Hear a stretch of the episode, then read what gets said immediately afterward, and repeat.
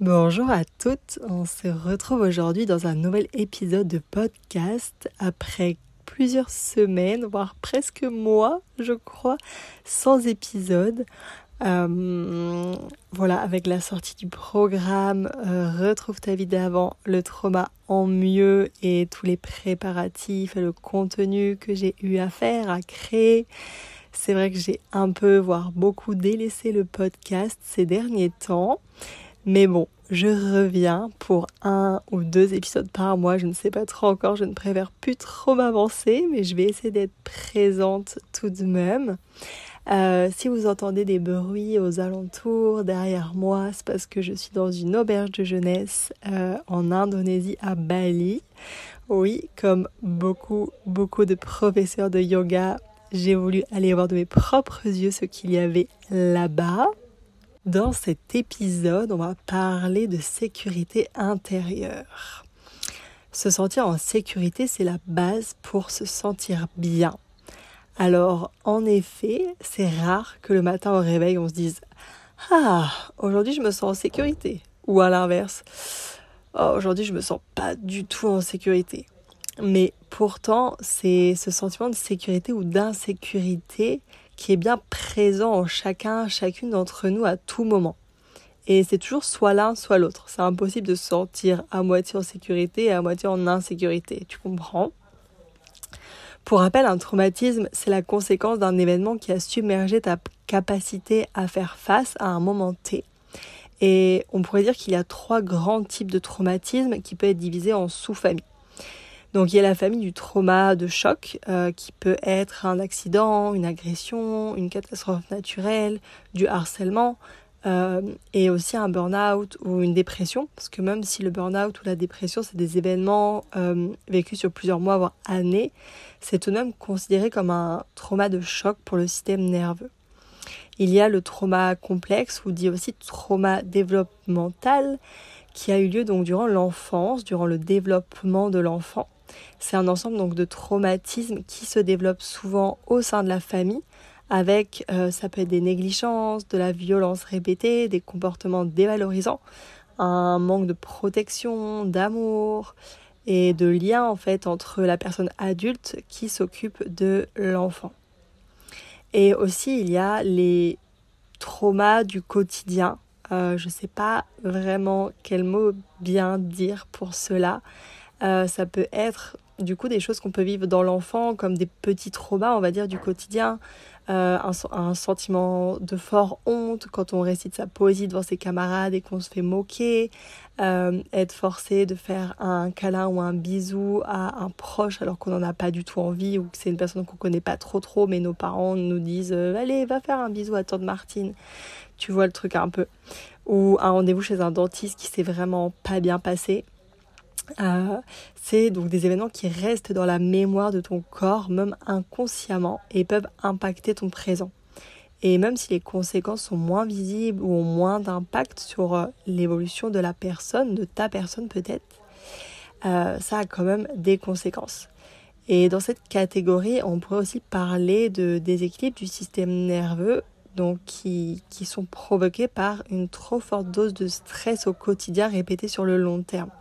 C'est-à-dire que dans cette catégorie, je mettrais aussi le fait que dans la vie d'enfant, mais aussi d'adulte, lorsqu'on est quotidiennement confronté à du stress, du fort stress à répétition, beaucoup de pression euh, par l'entourage, dans le travail, euh, voilà, eh ben, on peut aussi accumuler euh, tellement de stress que ça va venir déséquilibrer notre système nerveux.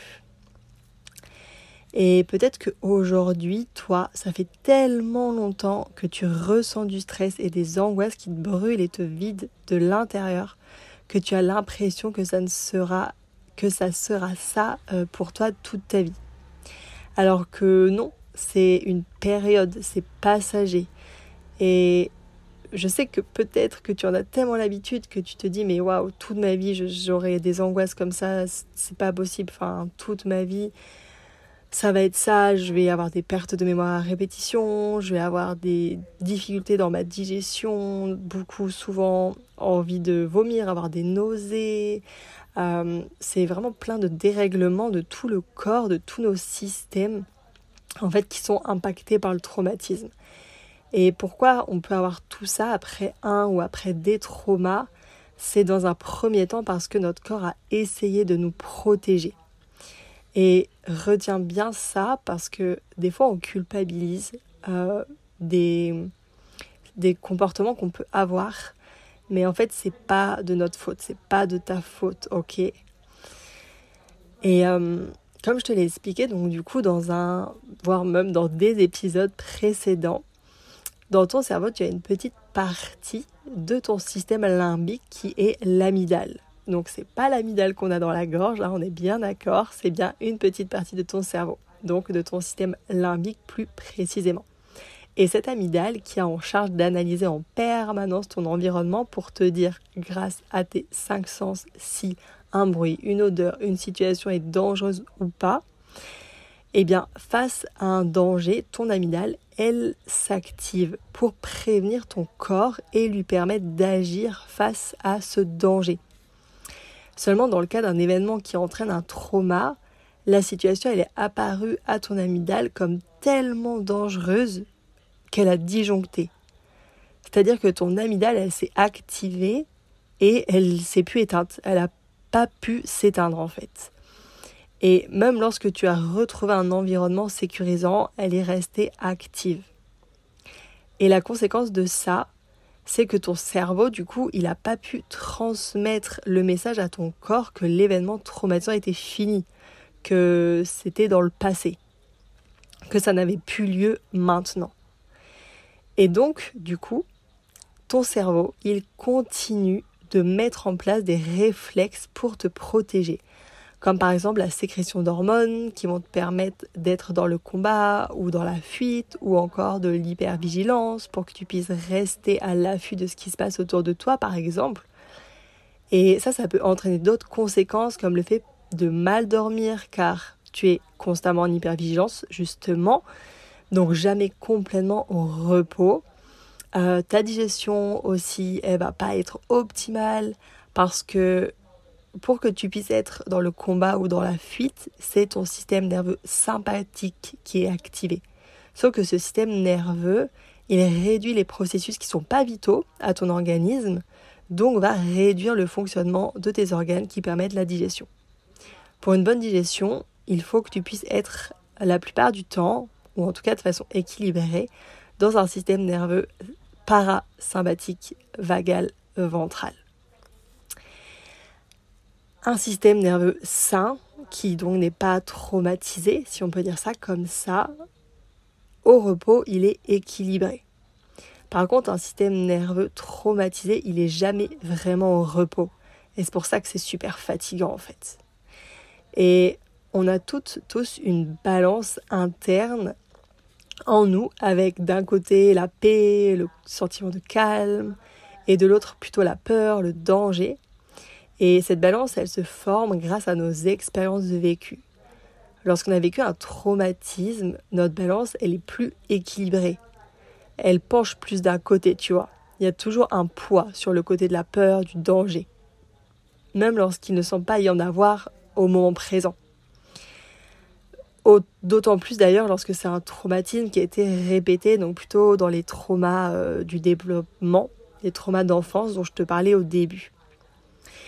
Et donc le système nerveux, il est décalibré, donc toujours en, en vigilance. Et tous tes comportements peuvent être impactés par ce déséquilibre. Il est possible que tu te retrouves à être beaucoup dans la lutte en permanence, ou dans la fuite, ou même te couper de ton environnement. Donc c'est inconscient ou pas, hein, et sans doute souvent bien plus inconscient. Donc encore une fois, on se blâme pas, c'est pour te protéger. Et ça, le fait de se couper un peu de son environnement, c'est ce qu'on pourrait appeler être dans le figement. Et aussi, la dernière réponse qui est possible pour ton système nerveux face à une menace, c'est de charmer cette menace, de charmer le danger pour que euh, le danger soit moins menaçant. En gros, lorsqu'on vit un trauma, notre système nerveux, il voit le danger partout. Je pense que ça, tu l'auras compris et si tu le vis, tu vois bien de quoi je parle. Et tu comprends l'idée du coup que le trauma, il a des conséquences sur tout ton corps et il y a une dérégulation complète de tes systèmes. Comme je te le disais, le fait que ton cerveau y mette des mécanismes en place de protection en t'amenant donc en sympathique ou en parasympathique vagal dorsal, c'est normal. C'est pour te protéger de base. Mais une fois que le traumatisme est fini, et eh ben, ces mécanismes ils protègent plus vraiment. Au contraire, c'est là qu'il faut faire comprendre à ton corps que tout ça c'est fini. Car les comportements qui te protégeaient de base, eh ben, ils deviennent plutôt nocifs après pour toi, pour ton évolution. Et du coup, c'est un des objectifs du yoga sensible au trauma, c'est de faire comprendre à ton cerveau et à ton corps que tu as le choix, que tu es capable et surtout que aujourd'hui tu es en sécurité. Et si tu écoutes ce podcast dans un contexte où tu vis encore dans un environnement dangereux pour toi, où tu es pas en sécurité, vraiment ne reste pas seul. Je sais que c'est plus facile à dire qu'à faire, mais parle autour de toi. Je suis sûre que tu peux trouver une personne de confiance, que ce soit un proche, un professionnel, un, une. Vraiment, n'hésite pas, ne reste pas seul, c'est super important. C'est vraiment le début pour pouvoir sortir d'une situation qui peut être, euh, j'en doute pas, complexe. En tout cas, euh, si tu te demandes un petit peu le lien qu'il peut y avoir entre euh, le manque de sécurité et le stress, parce que je sais bien que souvent, après le traumatisme, il y a beaucoup, beaucoup, beaucoup de stress, d'angoisse, de, d'anxiété. Du coup, on va en parler. Et c'est lorsqu'on ressent un manque de sécurité de sécurité intérieure, pardon, qu'on peut commencer en fait à stresser, même si c'est inconscient encore une fois. Je vais prendre un exemple assez banal de la vie quotidienne, mais que, euh, qui sera parlant. C'est vraiment un exemple super banal. Donc par exemple, euh, si je suis stressée car j'ai trop de choses à faire au travail, j'ai l'impression que je n'y arriverai jamais dans les temps, j'ai vraiment beaucoup beaucoup trop de travail, et eh ben qu'est-ce qui va se passer? Je vais peut-être me demander, ok, je vais me faire, euh, enfin mon patron, ma patronne va pas être content, va pas être fier de moi. Euh, est-ce que je vais être gardée? Et si je suis pas gardée, est-ce que je vais me au chômage? Est-ce que je vais pouvoir toucher le chômage? Mais ça se trouve non. Et est-ce que même si j'ai le chômage, combien je vais être payée? Est-ce que j'arriverai à payer mes charges, mon loyer, à faire mes courses, à m'occuper de ma famille, etc. Et donc au final, c'est l'insécurité face à nos besoins vitaux qui parle. C'est toujours la sécurité ou l'insécurité qu'il y a derrière quasiment tous nos choix euh, au quotidien. Et lorsqu'on a vécu des traumatismes, des événements douloureux, euh, encore une fois, je te redonne quelques exemples. Ça peut être comme une agression, un accident, être harcelé, un burn-out, une dépression, aussi le deuil d'un proche. Ça peut être super euh, traumatisant. Eh ben, le sentiment de sécurité, d'insécurité, pardon, il est permanent. Le cerveau, il pense tout le temps qu'un nouvel événement traumatisant peut arriver. Et donc il te prépare à réagir en fait. Et c'est pour cela que très rarement tu parviens à être en état vagal ventral et à te sentir calme et plutôt apaisé. Et si tu comprends pas trop ce que je veux dire quand je parle de système nerveux sympathique, parasympathique, vagal ventral, vagal dorsal, je t'invite vraiment à aller écouter mes autres podcasts, notamment mon podcast numéro 7 et ensuite à continuer d'écouter ce podcast ou bien finir celui-là et ensuite aller écouter le podcast numéro 7. Mais en tout cas, c'est vraiment super important de bien comprendre le système nerveux sympathique et parasympathique. Ça fait vraiment partie de la base pour comprendre le système nerveux. Sinon, je voulais aussi te parler de l'estime euh, que tu as de toi, donc de l'estime de soi. Parce que après un trauma, souvent on a une estime et une confiance en nous qui est altérée parce qu'à un moment donné, tu n'as pas pu, tu n'as pas eu les moyens de te protéger pour éviter l'événement traumatisant. Et ton corps, lui, il a enregistré, intégré le fait que tu n'as pas pu te protéger de ce danger-là, même si c'était pas ta faute, bien sûr, hein, on est d'accord. Dans la pratique du yoga sensible au trauma, un des objectifs est de faire comprendre à ton corps, d'intégrer dans ton corps que ça n'est pas parce qu'il n'a pas pu agir une fois que ça sera pareil une deuxième fois. Tu as le choix, ton corps peut agir et bouger dans une situation qui ne lui convient pas. Le yoga vraiment permet de se libérer des blocages qui sont euh, marqués, engrammés dans le corps. Et c'est important vraiment de pouvoir reprendre petit à petit cette confiance en toi, même si ça paraît un peu flou, que ça paraît un énorme programme et qu'on ne sait pas forcément trop par quoi commencer.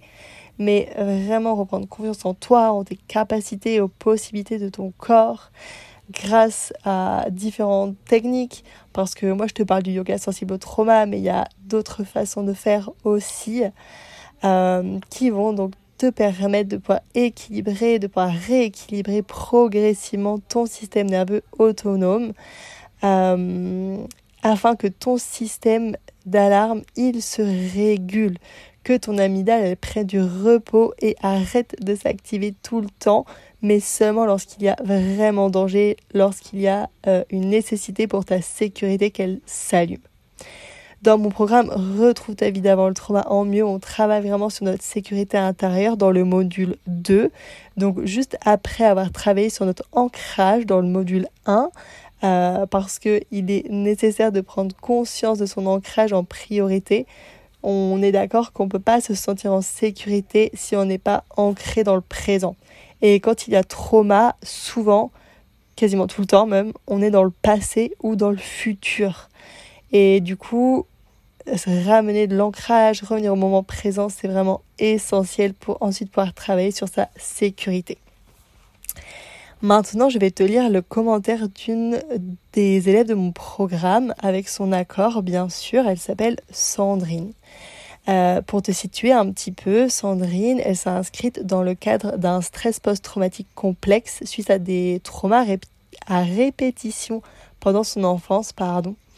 Et elle pratique le yoga depuis plusieurs années déjà et elle cherchait du coup une pratique qui soit plus adaptée à ses besoins. C'est pour ces raisons qu'elle a rejoint mon programme de yoga. Je souhaite quand même te rappeler que ce programme de yoga, il est dédié à travailler sur le rééquilibrage du système nerveux après un ou des traumatismes, mais pas forcément en cas de syndrome de stress post-traumatique car je suis professeur de yoga et pas psychologue. Donc, euh, ce qui est syndrome de stress post-traumatique, c'est quand même particulier et tu peux rejoindre le programme si tu as un syndrome de stress post-traumatique comme Sandrine, mais je ne peux pas t'assurer qu'après euh, le programme, par exemple, tu n'aies plus de syndrome de stress post-traumatique, car c'est quand même des conséquences du trauma qui sont vraiment euh, très élevées. Et d'ailleurs, en plus de réaliser le programme, Sandrine, elle a un suivi thérapeutique avec une psychologue. Et le yoga est complémentaire pour elle à l'approche psychologique. Parce que quand on travaille sur le système nerveux, donc par le yoga, ça peut euh, engendrer des déclencheurs en fait. Ça peut ramener dans le corps des sensations, euh, du traumatisme par exemple, qui vont être désagréables et qu'il va falloir pouvoir gérer. Donc le fait d'être accompagné psychologiquement, ça peut vraiment être un soutien, une aide. Même si moi, je suis toujours présente, j'essaye d'être présente euh, le plus rapidement possible, le plus régulièrement, que ce soit dans le groupe Facebook ou même en message privé. Mais le soutien psychologique, c'est aussi super important. Donc après ce petit rappel, je te lis le commentaire de Sandrine qu'elle a partagé dans le groupe Facebook du programme. Bonjour, j'avais envie de partager avec vous mon ressenti suite à la deuxième pratique du module 2. J'ai beaucoup aimé cette pratique, bouger les membres juste pour mettre du mouvement, secouer le corps. Et pendant la relaxation, j'ai eu envie de me mettre en position fétale, position que je ne prends jamais pour une relaxation, précise-t-elle. J'étais trop bien, j'étais une petite fille dans mon lit qui se sentait au chaud, en sécurité, bien dans sa chambre. Je n'ai jamais ressenti ça. C'était un moment très émouvant pour moi. Je connais l'exercice du ressource et j'en ai plusieurs en général dans la nature, mais jamais je me suis retrouvée dans un lieu ressource chez moi, ce qui symboliquement au regard de mon histoire est très fort. Merci Tiffany de m'avoir permis de vivre ce moment magique. Euh, par exemple, au début, l'exercice du lieu ressource, c'est quelque chose que Sandrine, euh, elle a travaillé avec sa thérapeute lorsqu'elle l'a fait dans le programme de yoga, c'était pas la première fois qu'elle faisait cet exercice-là. Et les exercices de visualisation, je sais qu'il faut être prudent avec parce que lorsque on a des flashbacks ou des pensées qui peuvent être intrusives, fermer les yeux et s'imaginer un paysage, un décor, un lieu ressource, ça peut justement être quelque chose qui soit activant. Donc il faut quand même être vigilant, vigilante. Euh, moi je suis là aussi pour ça, pour vous donner des conseils, euh, pour vous aiguiller dans la pratique. Donc on peut aussi travailler ensemble, mais il faut ne pas hésiter aussi à me dire, vous, qu'est-ce qui vous traverse, euh, quels sont les symptômes que vous avez, pour que moi je puisse vous conseiller au mieux. Et aussi, ce que je veux préciser, c'est que dans la pratique du yoga, comme un peu dans tout dans la vie, il faut vraiment aller à son propre rythme, trouver son propre rythme, et notamment lorsqu'on travaille sur ses traumas, sur la régulation de son système nerveux. Et c'est pourquoi euh, là, quand je vais relancer, du coup, quand je vais ouvrir à nouveau les portes du programme, je souhaite pouvoir te laisser la possibilité d'avoir accès au programme pendant un an pour que tu puisses faire le programme et le refaire vraiment plusieurs fois, revenir sur les pratiques qui t'auront le plus plu et te servir du programme après un peu comme euh, une boîte à outils. Lorsque tu as besoin d'une pratique sur un thème, par exemple, si tu as un moment envie de travailler sur ton ancrage, sur ta sécurité intérieure, sur ta puissance, euh, que tu puisses, voilà, sur euh, tes besoins, tes limites, que tu puisses revenir pratiquer ce qui a du sens pour toi à ce moment pendant au moins une année. Donc si toi aussi tu as envie de prendre euh, de comprendre ce qui se passe en toi et d'avoir des clés pour réguler ton système nerveux, être moins stressé, angoissé, mieux dormir, aussi avoir une meilleure digestion et gagner progressivement, regagner confiance en toi. Tu peux dès à présent t'inscrire sur la liste d'attente donc de mon programme de yoga en ligne qui s'appelle Retrouve ta vie d'avant le trauma en mieux. On va apprendre et comprendre donc notre système nerveux, comment le rééquilibrer au quotidien, quelle pratique de yoga est la plus adaptée pour toi et on va pratiquer ensemble et s'entraider pour avancer vraiment. Et dans ce programme, tu vas découvrir des outils qui pourront t'accompagner tout au long de ta vie. Euh, donc je te laisse t'inscrire si ça t'intéresse dans dans la barre d'infos du podcast, il y a le lien pour t'inscrire euh, à la liste d'attente. Ça t'engage en rien, seulement grâce à cette inscription, tu vas pouvoir recevoir tout début juin un mail euh, qui te donnera toutes les explications sur le programme, donc euh, le contenu, les dates, le prix, et tu pourras aussi me poser toutes tes questions bien évidemment en retour de ce mail sur ce programme, ou même si tu as déjà des questions, venir m'envoyer un DM sur Instagram et je te répondrai avec grand plaisir. Je te laisse ici, j'ai déjà bien blablaté. Si toi aussi tu as envie qu'on discute, qu'on blablate, qu'on chit-chat ensemble, je t'attends vraiment euh, sur Instagram, c'est le plus pratique je pense, pour discuter ou même par mail. Tu as toutes mes coordonnées euh, dans la description de l'épisode. Je te laisse ici, je te fais des bisous. Salut